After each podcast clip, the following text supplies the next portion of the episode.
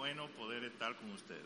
Para mí sí que es un gran privilegio poder estar junto a muchas personas que amo y a veces se me pasa tiempo y no lo veo, pero sé que ellos me aman también. He podido ver el recibimiento que nos han dado y mucho amor, que de ellos de muchos de ustedes tengo buenos recuerdos. Y del que no tengo buenos recuerdos porque no lo conozco. Hay muchos que lo veo de lejos, ¿verdad? Pero de verdad que sí, que le amamos a ustedes también. Y para mí es una dicha poder estar con ustedes para hablar un poquito de la palabra del Señor. Vamos a leer en el libro de Salmo. Salmo, capítulo 42, versículo 1 al 11. Salmo 42, 1 al 11. Allí vamos a estar leyendo.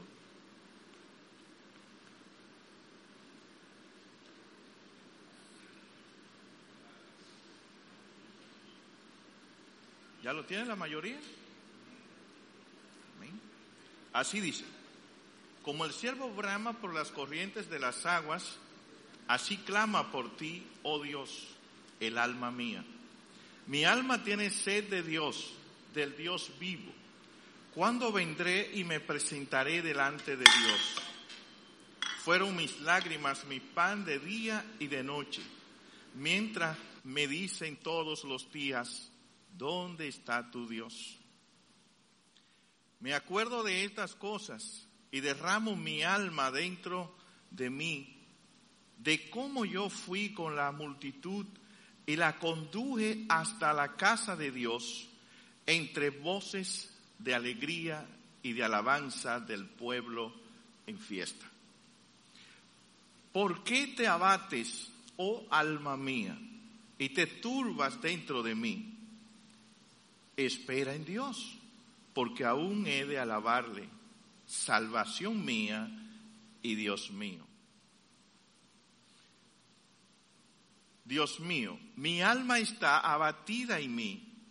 Me acordaré, por tanto, de ti desde la tierra del Jordán y de los hermonitas desde el monte de Misar.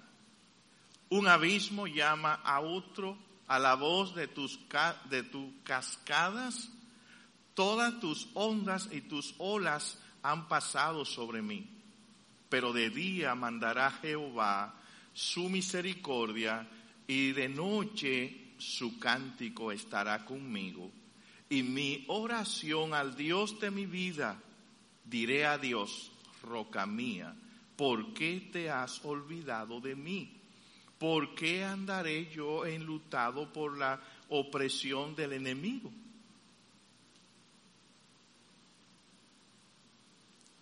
Como quien hiere mis huesos, mis enemigos me afrentan, diciendo cada día, ¿dónde está tu Dios? ¿Por qué te abates, oh alma mía? ¿Y por qué te turbas dentro de mí? Espera en Dios porque aún he de alabarle, salvación mía y Dios mío. Oramos. Amado Señor, qué bueno saber que tú estás con nosotros. Qué bueno es poder contar con tu presencia en cualquier lugar donde nos encontremos. Debemos confiar que tú estás ahí. Tú nos has hecho promesa y tú eres fiel. Tú has prometido estar con tus hijos hasta el último día del mundo. Por eso, Señor, te agradecemos que tú eres nuestro amigo que nos ama en todo tiempo. Oh Padre, ruego que use un servidor. Quiero que pongas palabras que puedan edificar a cada uno de los hermanos y sobre todo que Jesucristo, tu Hijo, sea glorificado. Gracias Señor, porque así lo hará. En el nombre de Jesús. Amén.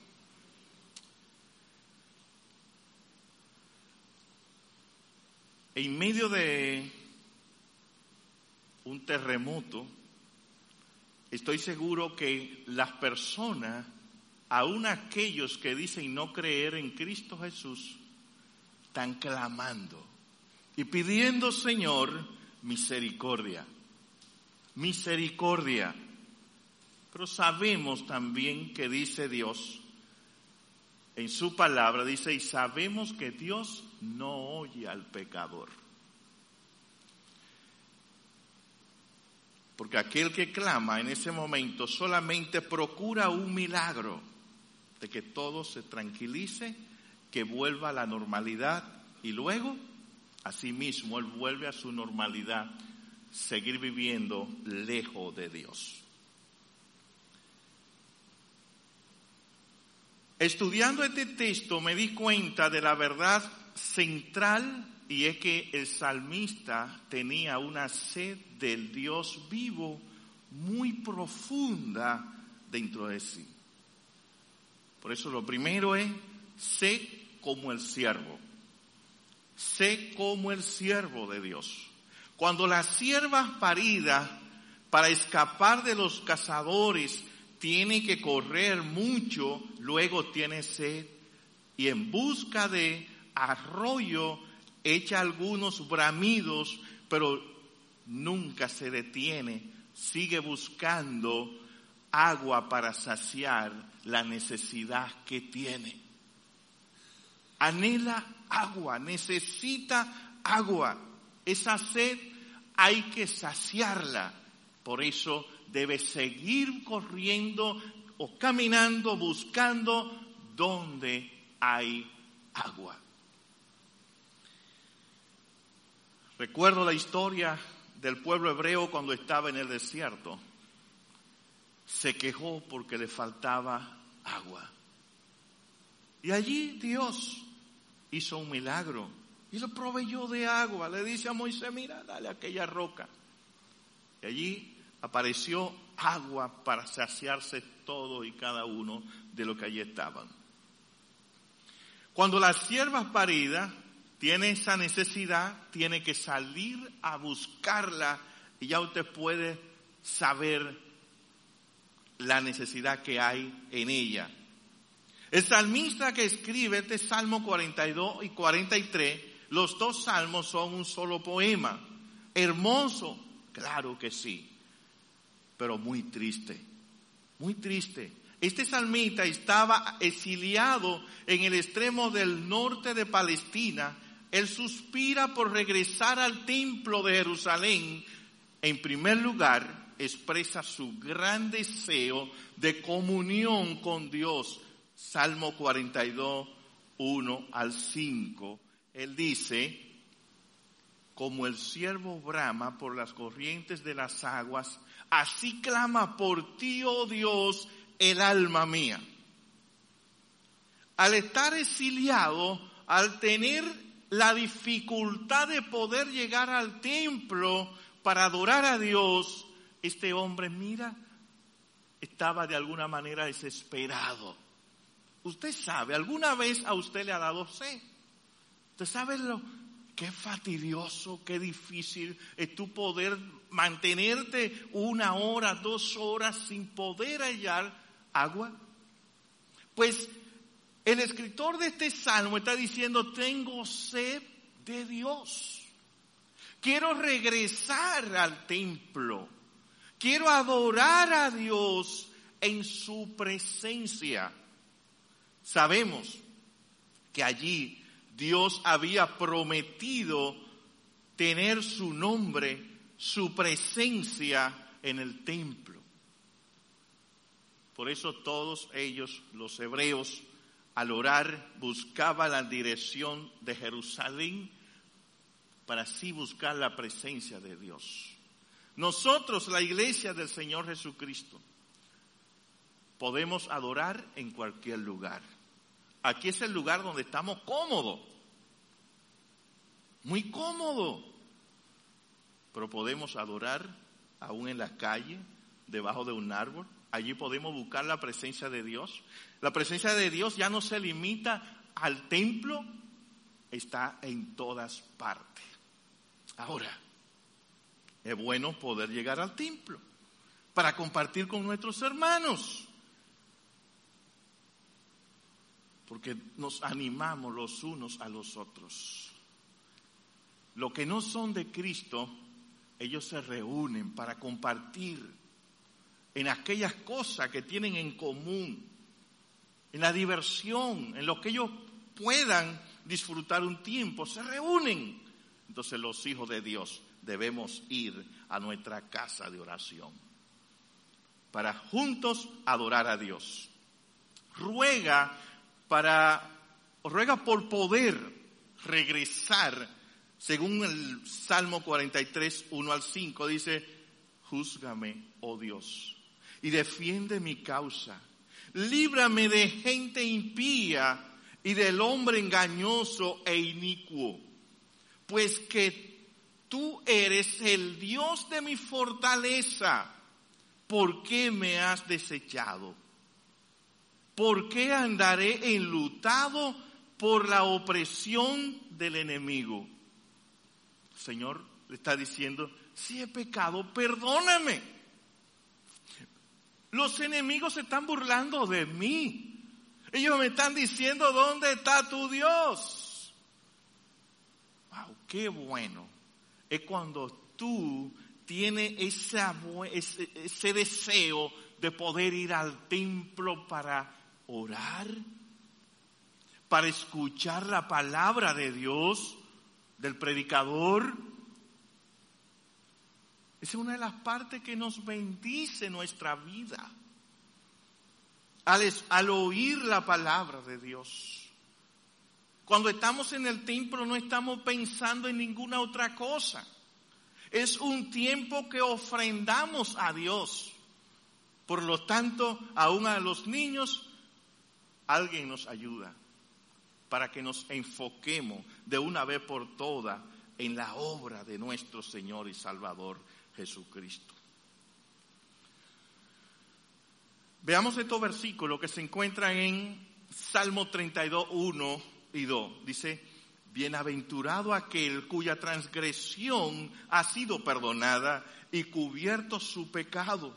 Bienaventurado el hombre a quien Jehová no culpa de iniquidad y en, cuya, en cuyo espíritu no hay engaño.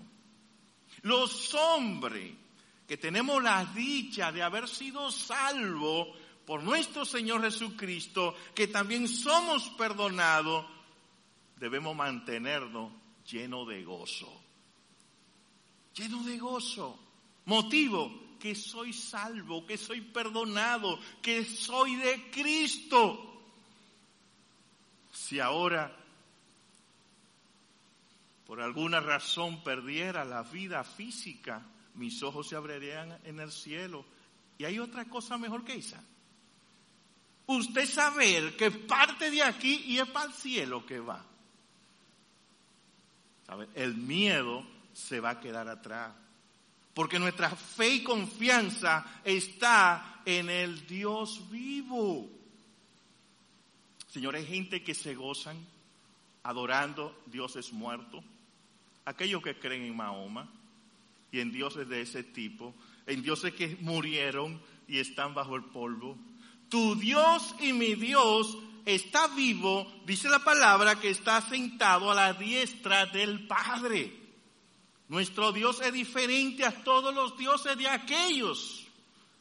Nuestro Dios es Cristo. Y debemos sentirse deseo de adorar al Señor. Mira, los tiempos más difíciles para la iglesia fue todos dos años que pasaron. Wow, cuando que cerrar, que no se puede reunir más de 10 personas. Eso fue duro para un cristiano que tiene esa buena costumbre de congregarse. Ah, está mandando mensajitos por las redes. Aunque sí tiene su importancia, no estoy en contra, pero mire mejor así. Decía esta mañana que Cuando es por las redes, una persona llega y se conecta y deja el celular aquí la computadora y se va por ahí y puede no escuchar. Pero para ti que está predicando, mira, fulano está conectado. sí, está conectado. Está conectado a su dispositivo. Pero no asegure que él está conectado. Porque así he visto que lo hacen los estudiantes de la universidad. A veces se conectan y se ponen a hacer otra cosa. ¿Qué, ¿Por qué no aprovechar la oportunidad que Dios nos brinda? Qué gozo fue para mí cuando se abrieron las puertas. Vamos nuevamente a la iglesia, vamos a compartir con los hermanos. Que te puede quitar la mascarilla. Me la quité. Los que la usan, amén. No tienen problema conmigo, pero yo uso la libertad que me ha dado Dios y las autoridades Puedo gritar con más facilidad, puedo respirar y disfrutar la bendición que Dios nos da. Para mí no hay, no hay otra cosa más importante que tener, que tener a Cristo en la vida y poder tener hermanos con los cuales compartir la fe que Cristo ha puesto en nuestros corazones. Doce salmos están dedicados a los hijos de Coré. El Salmo 42.1 dice, como el siervo brama por las corrientes de las aguas, así clama por ti, oh Dios, el alma mía. La figura retórica presenta a un siervo que desea agua después de una prolongada sequía. Necesita saciar, necesita ya quitar esa sed. ¿Y quién la quita? Cristo Jesús. Cristo es el único. Es el único que lleva la paz al corazón. Es el único que puede saciarnos. Porque Él es esa roca que fluye. Un verdadero cristiano no es aquel que ama el culto, sino el que ama el Dios del culto. Porque también existe eso. Hay personas que se congregan por pasarse un momento, como algún entretenimiento. Pero lo bueno es cuando dedicamos tiempo a Dios. No voy a la congregación para pasar un tiempo, sino que ese tiempo lo doy, repito, como ofrenda a Cristo Jesús, aquel que me amó y me ama, y que dice la palabra, que tiene una mansión en los cielos, en la cual usted y yo que somos creyentes vamos a morar junto a Él. Mi alma tiene sed de Dios, del Dios vivo, no de cualquier Dios, del único Dios que vive y reina hoy. Nosotros somos afortunados. Pudimos ser de aquellos que adoran a un Dios que está bajo el polvo. Pero qué bueno que nuestro Dios está en los cielos. Algunos usan el culto para entretenerse. Esa no es la mejor forma, sino glorificar a Cristo. En medio de la adversidad nos damos cuenta de cuánto amamos a alguien. Fueron mis lágrimas mi pan de día y de noche. Mientras mientras me dicen todos los días, ¿dónde está tu Dios? Era tan triste para este hombre estar exiliado, impedido de poder llegar al templo y darle gloria al Señor junto a todos aquellos que tenían la misma fe. Por eso le decía hace un momento, fue duro la pandemia cuando no nos podíamos congregar. Pero déjame decirte, hay para un grupo de creyentes que la pandemia fue una bendición, porque tenían todos los domingos para ir a otros lugares. Sí, pero es que iban a otros lugares. Por eso animaba a la iglesia ya a que nos congregáramos. Porque aquellos hermanos que no iban a la iglesia porque tenían miedo a contagiarse, iban al supermercado, iban al médico, iban a todos los lugares y ya después que estaba abierto, las empresas iban a trabajar. Pero el domingo no querían ir por miedo a contagiarse. Mira, lo mejor sería que si te va a contagiar, sea adorando a Cristo y no en las cosas de este mundo. Porque a quién le servimos, en quién creemos, es en Él. Nuestra fe y confianza está puesta en Él. Y Él es que nos promete estar siempre con nosotros y cuando no estemos aquí es porque estaremos allá en los cielos en su presencia. Por eso, no congregarme, para mí eso es difícil. Y el Señor lo dice en Hebreo 10:25, no dejando de congregarnos como algunos tienen por costumbre, sino exhortándonos los unos a los otros para que nos motivemos y así nos mantengamos firmes, fieles a la palabra, fieles a congregarnos en el nombre del Señor Jesucristo. No congregarse, lo que está diciendo allí el escritor de los Hebreos es que es una mala costumbre. Una mala costumbre. Entonces lo evitamos como obedeciendo, amando al Señor. Allí salen los burlones para hacerte el momento más difícil. Necesitamos tener una respuesta de parte de nuestro Dios.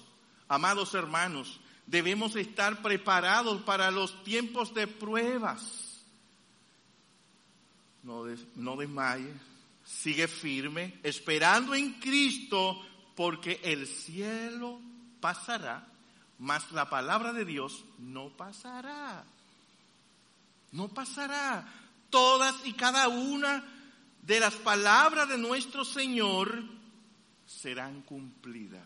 Ni una jota, ni una tilde quedará sin darle cumplimiento. Si tu fe está en Cristo, no perecerá jamás, porque Cristo es el Dios que vive. Él es el Dios vivo. Mi alma tiene sed de Dios, del Dios vivo. ¿Cuándo vendré y me presentaré delante de Dios? Él está diciendo. ¿Cuándo será que va a llegar el momento, la oportunidad, la ocasión para presentarme ante su presencia? Debemos anhelar. Cuando usted se va de viaje, quizá no le quede una iglesia cerca una buena iglesia de buena doctrina, usted debe sentir sé, Wow, sé que los domingos a las 10 de la mañana comienza el culto en iglesia de convertido a Cristo. Sé que ya están mis hermanos reunidos.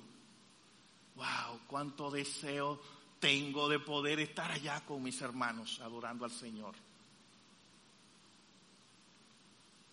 No, ah, qué bueno que estoy por aquí y no hay iglesia. No, jamás en la vida. Debe anhelar poder estar allí adorando al Señor.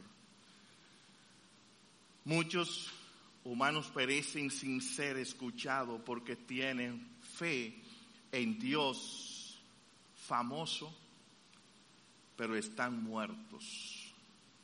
En Dios es conocido por millones, adorado por millones, pero siguen bajo el polvo.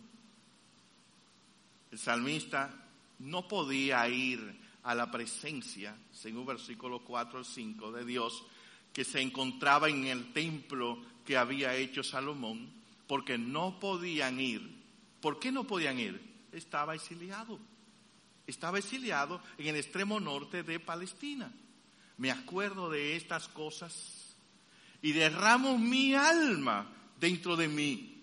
De cómo yo fui con la multitud y la conduje hasta la casa de Dios entre voces de alegría y de alabanza del pueblo en fiesta, celebrando, adorando, magnificando al Señor. Dice el 5, porque te abates, oh alma mía. Tienes razón para estar abatida porque no tiene la libertad que antes tenía. Y te, te turbas dentro de mí. Espera en Dios, porque aún he de alabarle. Salvación mía y Dios mío. Mi deseo cuando no nos podíamos congregar era, Señor, sé que llegará el momento en que tendremos libertad de volvernos a congregar como lo hacíamos antes. Y déjame decirte que lo he aprovechado. Lo he aprovechado. Nos congregamos. A algunos hermanos lo perdimos. Se nos fueron. Dejaron atrás la fe. Abandonaron la iglesia. Otros se fueron con Cristo al cielo. Cuando nos volvimos a reunir, faltaban parte de esos hermanos que antes estaban con nosotros. Pero ¿sabe qué? Lo que estamos ahí, estamos adorando y glorificando a Cristo. Estoy seguro que a esta hora hay un grupo de hermanos allá también adorando al Señor Jesucristo. Al Señor Jesucristo. De manera que debemos darle gracias al Señor por el tiempo, por la oportunidad que nos da. Tenía gratos recuerdos guardados en su corazón de cómo había guiado multitudes y alegrados corazones para dar adoración a Jehová, el Dios vivo. Tenía buenos recuerdos. Amados hermanos, si a usted ¿Le ha pasado algo así parecido que ha tenido dificultad para congregarse en estos precisos momentos? Quizá alguno no se está congregando porque está enfermo y eso le impide poder llegar al templo por alguna razón que sea. ¿Qué recuerdo tiene usted? ¿Pudiera recordar como el salmista, wow, anhelo volver a lo que hacíamos antes. Recuerdo ir en grupo al templo, cantando, adorando al Señor. ¿Sabe cuando tú cantas, eso es algo que motiva a lo que te escuchan? Igual que cuando tú muestras una cara triste, que tiene un problema, que se le está cayendo el mundo arriba y tú no dices nada, pero hay gente que te conocen y de una vez está, ¿qué le pasa a fulano o a fulana? Y eso puede contagiar. Asimismo, podemos ser de bendición adorando a Dios con fe y amor y cantamos al Señor, se animan los corazones anima los corazones de otro. Y ese buen recuerdo había en aquella persona. Déjame decirte, hay creyentes muy dados a la obra del Señor, que trabajan en la obra de Cristo. Hay otros que llegaron cansados. Hay hermanos no lo digo aquí, no lo conozco, ¿eh? Conozco una minoría. Y la minoría, que conozco sé que son buenos hermanos. Muy buenos hermanos, trabajadores. Pero sé que en todas las congregaciones hay cristianos que con ser salvo ya. Eso es ser egoísta. Tú eres salvo, pero procura que alguien más sea salvo. Confiesa, da testimonio. Cuando ya tú no puedas salir a evangelizar, salir a visitar un hermano, te quedan las historias para hacérsela a otro. Mira, en, hace 10 años, fulano y yo, mi esposa y yo, íbamos, salíamos a visitar a los hermanos que estaban enfermos. O íbamos a las cárceles a visitar a los presos. O salíamos en el barrio a predicar el Evangelio. Íbamos a los parques a predicar el Evangelio. Esos son gratos recuerdos que tú vas a tener en tu corazón guardado que son buenos. De alguna manera eso aún te va a dar satisfacción. Va a poder decir, ahora no puedo hacer lo que hacía antes, pero qué bueno que aproveché la fuerza. Aproveché la salud que Dios me dio. Y va a poder ver y decirle a sus amigos, mira, tú veas Juanito, ahí se le prediqué yo la palabra del Señor, lo gané para Cristo y lo disipulé. Y míralo ahí que todavía sirve al Señor. Mira su familia con él o con ella sirviendo al Señor. Eso es un grato recuerdo, esa es una bendición enorme que usted pueda ganar a alguien para Cristo. La palabra enseña en el libro de Mateo, capítulo 5, versículos 13 y 14. Allí nos dice que nosotros somos sal y luz. La sal produce sed. Preserva, da sabor, pero da sed.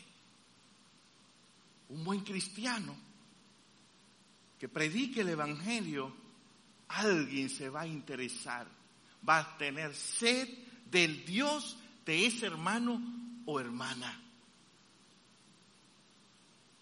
Tengo sed, versículo 5, ¿por qué te abates, oh alma mía? Y te turbas dentro de mí. Espera en Dios, porque aún he de alabarle. Aún he de alabarle. Salvación mía. Y esto es muy bueno cuando él dice salvación mía. Hay personas que son como aquel hombre, no recuerdo su nombre, que decía, mira, te reprendo en el nombre del Dios que predica Pablo. En el Dios de Pablo no es su Dios. Lo bueno es cuando Cristo es tu Dios. Cristo es mi Dios. Si tan solo fuera el Dios de mi familia, yo no estuviera tan contento porque todavía falta algo. ¿Y qué hicieron aquellos demonios? Sí. A Jesús conozco y sabemos muy bien quién es Pablo, pero ustedes, ustedes no son nada y ya usted sabe la historia que pasó con ellos. ¿Por qué te abates, oh alma mía? Y te turbas dentro de mí. Espera en Dios porque aún es de alabarle. Salvación mía y Dios mío. ¿Por qué te abates? Dice también el versículo 11. Recuerda que aquí capítulos 42 y capítulos 43. 43, 5. ¿Por qué te abates, oh alma mía? Está diciendo te sientes triste, pero hay esperanza. Hay esperanza para aquel que ha creído en Jehová. Pero la circunstancia de hecho era bastante oscura. En medio de una lucha terrible, las emociones no podían soportar ni un poquito más. Mientras que la fe, que son las convicciones, que hemos adquirido por la bendición, por la bendita palabra de Dios, sigue firme en las promesas del fiel Creador. Hebreos 11.1 dice, es pues la fe, la certeza de lo que se espera, la convicción de lo que no se ve. Para el no cristiano, no, no. Quiere que tú le muestres dónde está Dios.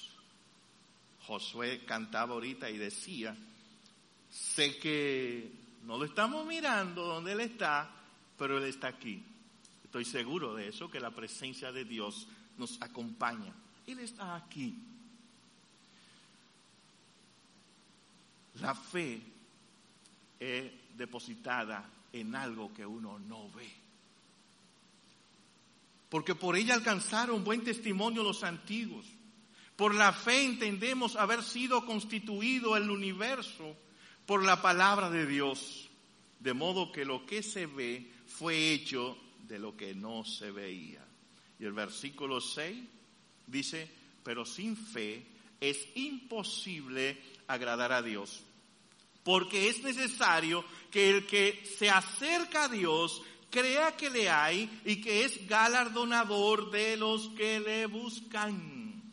No lo veo, pero sé que Él está ahí. No lo veo, pero sé que me ha bendecido y sigue a mi lado y me bendecirá aún. En los momentos de tristeza arranca un diálogo entre la fe y el alma. El alma quiere rendirse y al parecer tiene suficiente razón, porque hay momentos que son sumamente difíciles. Gloria a Dios si los argumentos de tu fe están formados por la palabra de la Biblia. Indiscutiblemente, tu fe triunfará. No importa.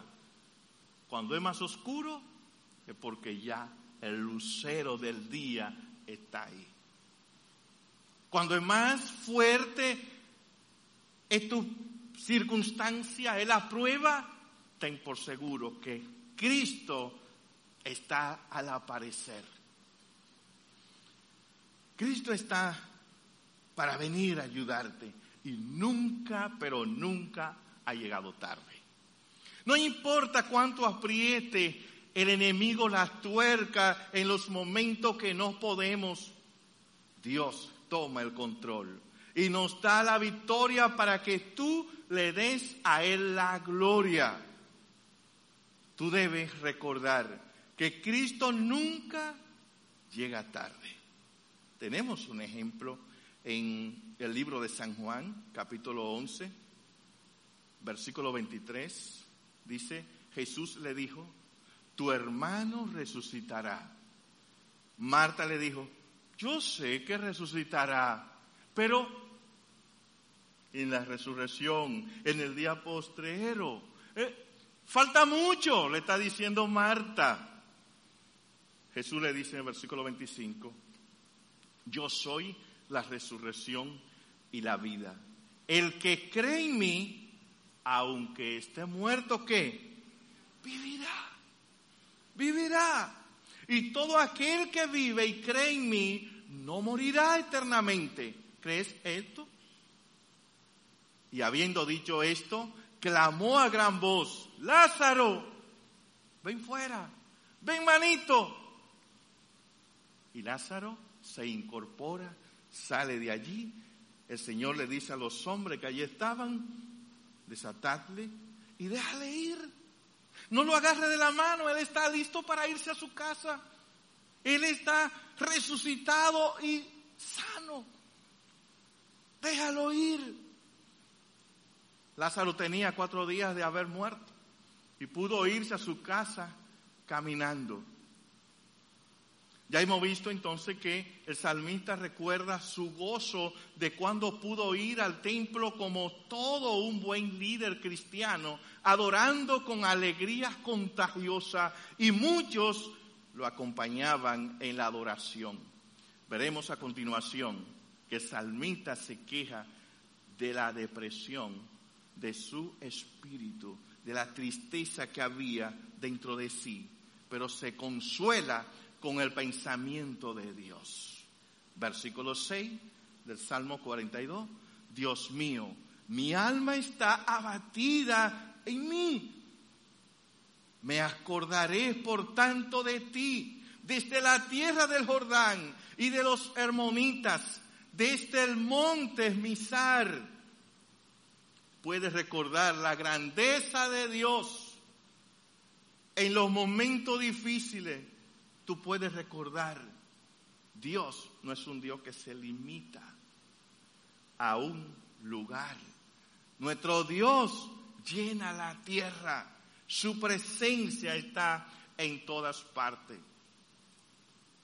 Quiera el Señor que cada uno de nosotros pueda tener bonitos recuerdos de la grandeza de Dios. Sé que hay personas que tienen un Dios chico. Bueno, algunos lo llaman así, Diosito. Hay uno que tienen dioses que si se caen se desbaratan. Pero nuestro Dios no hay que tenerlo pegado en una pared. Nuestro Dios es vivo, tiene todo poder y autoridad para hacer lo que quiere cuando quiere en el momento que lo quiera. No hay quien les pueda impedir a nuestro Dios que haga lo que Él desee. ¿Pudiera usted autoevaluarse cuando está siendo probado? Y preguntarle a Dios si necesita pedirle perdón. A veces pecamos involuntariamente. Hay personas que a veces uno está hablando y esa persona, ay, se ofende. Y tú dices, pero yo no he dicho nada que con el fin de ofenderle. Bueno, pero se ofendió. Si te da cuenta, pídele perdón. Y se arregló el problema.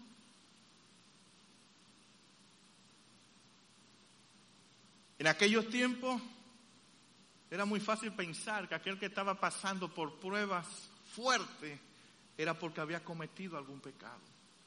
Y Dios lo estaba abandonando. Bueno, puede ser. Hoy día también uno puede cometer pecado y no hay pecado sin consecuencia. Pídale al Señor, hable con el Señor. Él es nuestro Padre, nuestro Padre amoroso. Dígale, Señor, si he pecado, perdóname. Pedir perdón es de valiente. Pedir perdón es de valiente, aunque como que no es tan fácil. Pero los creyentes sabemos eso. Porque estamos aquí porque le pedimos al Señor, perdona todas mis maldades. Sabemos que hacemos mal. Y Dios procura ayudarnos. Un santo amor en lamento, por considerar que Dios se había retirado de él. Oh Señor, y eso pasa con muchos Quizá pase conmigo algún día. Ojalá no, pero puede ser que uno esté pasando quizá por un momento de enfermedad o que le haya fallecido un familiar suyo y eso le llena de tristeza. Somos humanos y esa es la gran realidad. Aún la naturaleza estaba en su contra. La cordillera montañosa de Hermón, de unos 32 kilómetros al al noroeste del mar de Galilea, monte de Misar, al parecer la misma región, pero aún no identificada. Un abismo llama a otro, las inundaciones y las cataratas del nacimiento del Jordán describen las olas de tristeza que invaden al escritor de este salmo. No tenía otro apetito que no fuera llorar. ¿A alguno de ustedes le ha pasado eso? Estoy seguro que sí. Aunque fuera cuando la novia lo votó. Produce, te sientes solo y llora. Su consuelo es llorar. Pero recuerda, aquí no se está llorando porque ha sido abandonado por la novia, por su esposa está llorando porque ahora no podía llegar al templo para adorar a Dios. Y tenía una sed fuerte, una sed profunda de poder volver y adorar al Señor como lo hacía antes con libertad, como lo estamos nosotros haciendo en estos momentos. Y aún la naturaleza él está mirando que se ha puesto en su contra. Esa es la razón, mis hermanos, por la cual necesitamos conocer la palabra de Dios, para que cuando vengan las pruebas, las tribulaciones, nos mantengamos firmes en el Señor. Ay, qué bueno es amar a Dios en este momento. Nadie está diciendo nada de nadie. Aquí somos más santos que cuando salimos afuera. Ya cuando salimos a la calle, vamos a luchar con aquellos malos conductores. Quizá con aquel transeúnte. Ya volvemos a la casa. Pero cuando estamos en la iglesia o en un campamento de la iglesia, somos mucho más santos todavía.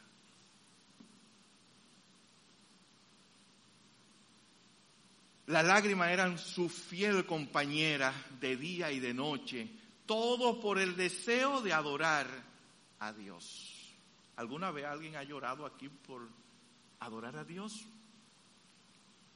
No creo, porque tenemos la libertad de adorar a Dios en cualquier lugar. Pero vemos aquí lo bueno que es poder tener la libertad, la oportunidad de exaltar a Dios. Así como cuando tenemos sed,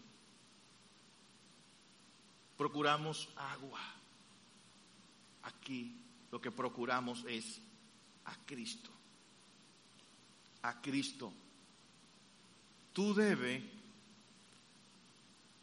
recordar que la presencia de Dios estaba en el templo, específicamente en el lugar santísimo donde solo podía entrar el sumo sacerdote una vez al año. Los hebreos podían orar en cualquier lugar, solo debían buscar la dirección del templo que ya hemos dicho que estaba ubicado en Jerusalén, la capital de Israel. No debemos, no debe sentir paz un verdadero creyente que no pueda congregarse por alguna razón. Algo debe sentir en su corazón que algo está faltando. Un abismo llama a otro a la voz de tus cascadas, todas tus ondas y tus olas han pasado sobre mí. Cuando hay pruebas, hay personas que sienten que todo es contra ellos cuando te lleguen las pruebas, recuerda a un esfuerzo y ve a los hospitales, visita a los demás hermanos, porque tú te vas a dar cuenta que hay otros que están pasando pruebas más fuertes que la tuya. Quizá usted se siente mal porque tiene gripe. Hay otros que están mal porque tienen cáncer. En lo emocional podemos estar abatidos, pero nuestra fe debe estar firme con la viva esperanza de que un día todo cambiará. Tenemos el ejemplo de Job. ¿Cuánto él sufrió? Pero siempre se mantuvo fiel, firme a la fe de Dios. ¿Por qué te abates, oh alma mía, y te turbas dentro de mí? Espera en Dios, porque aún he de alabarle. Salvación mía y Dios mío, pero de día mandará Jehová su misericordia y de noche su cántico estará conmigo y mi oración al Dios de mi vida. No importa por las circunstancias en que estemos pasando, debemos cuando estamos tristes orar al Señor. Ora al Señor. Dile con libertad a Dios por la cual está pasando. Dile cómo está tu corazón. Él es tu Dios, Él es tu Salvador. Y Él estuvo en este mundo. Él sabe lo difícil que es estar en este mundo. Por eso Él oraba al Señor, a Jehová, su Padre, en el libro de San Juan, capítulo 17. Santifícalo en tu verdad, tu palabra es verdad. Había sido desterrado había sido alejado del templo donde se deleitaba en la presencia del Señor. Aunque su fe permanecía puesta en Cristo, dice versículo 9, diré a Dios, roca mía, ¿por qué te has olvidado de mí? ¿Por qué andaré yo enlutado por la opresión del enemigo? A veces Dios permite circunstancias en tu vida preparándote para que pueda ayudar a otros que son más débiles que tú. A medida que pasamos por pruebas, el Señor nos capacita. Amados hermanos, ¿dónde está tu confianza? ¿Puede el mundo mover tu fe? Espero que no. ¿Puede la circunstancia hacer que cambie de parecer? Espero que no.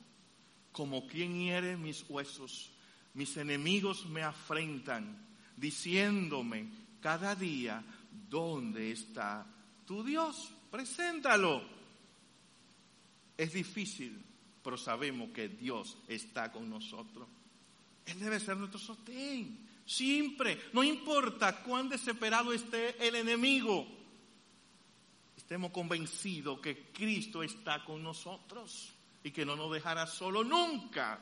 Aún en los momentos en que tú piensas que Él se ha alejado de ti, Él sigue ahí cerca. Él sigue cerca.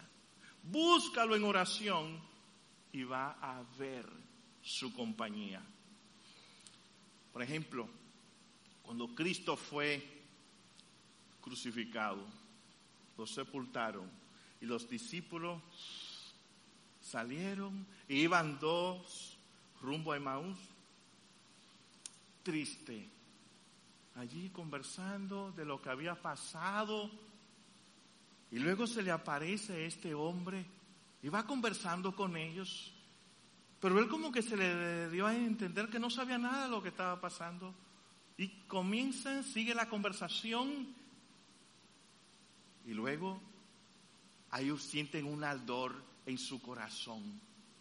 Y se dieron cuenta que ese hombre que le acompañaba era aquel que había sido crucificado, que había resucitado y estaba con ellos. ¿Y qué pasó con estos dos hombres, con estos dos discípulos? Se regresaron nuevamente a decirle a los otros discípulos lo que había acontecido, lo que ellos habían sentido, lo que habían visto.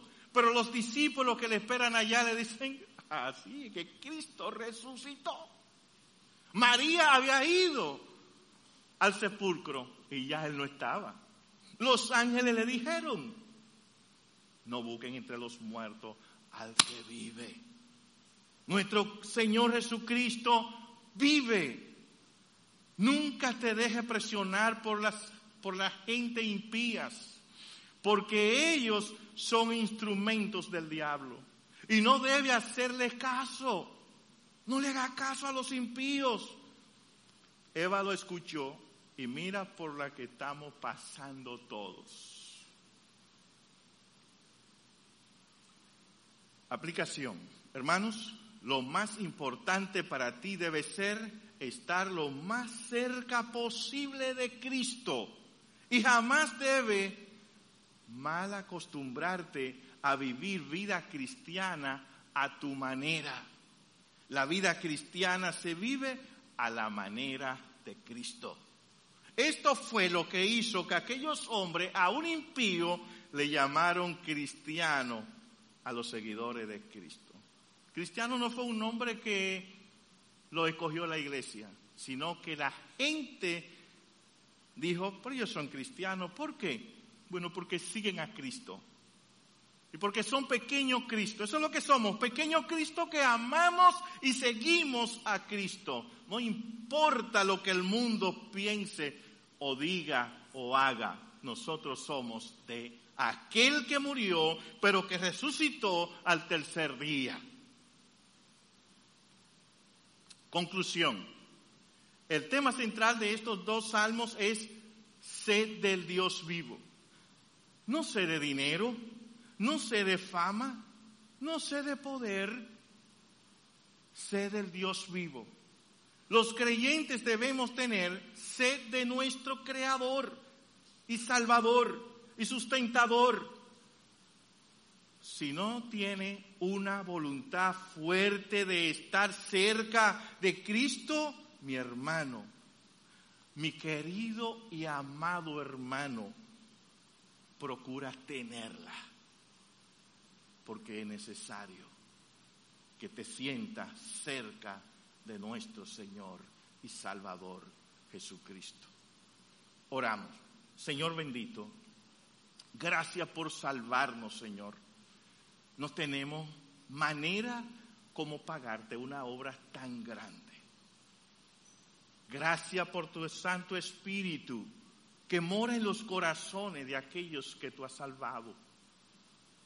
Señor, bendice esta congregación y bendice todas las iglesias que viven y predican tu palabra.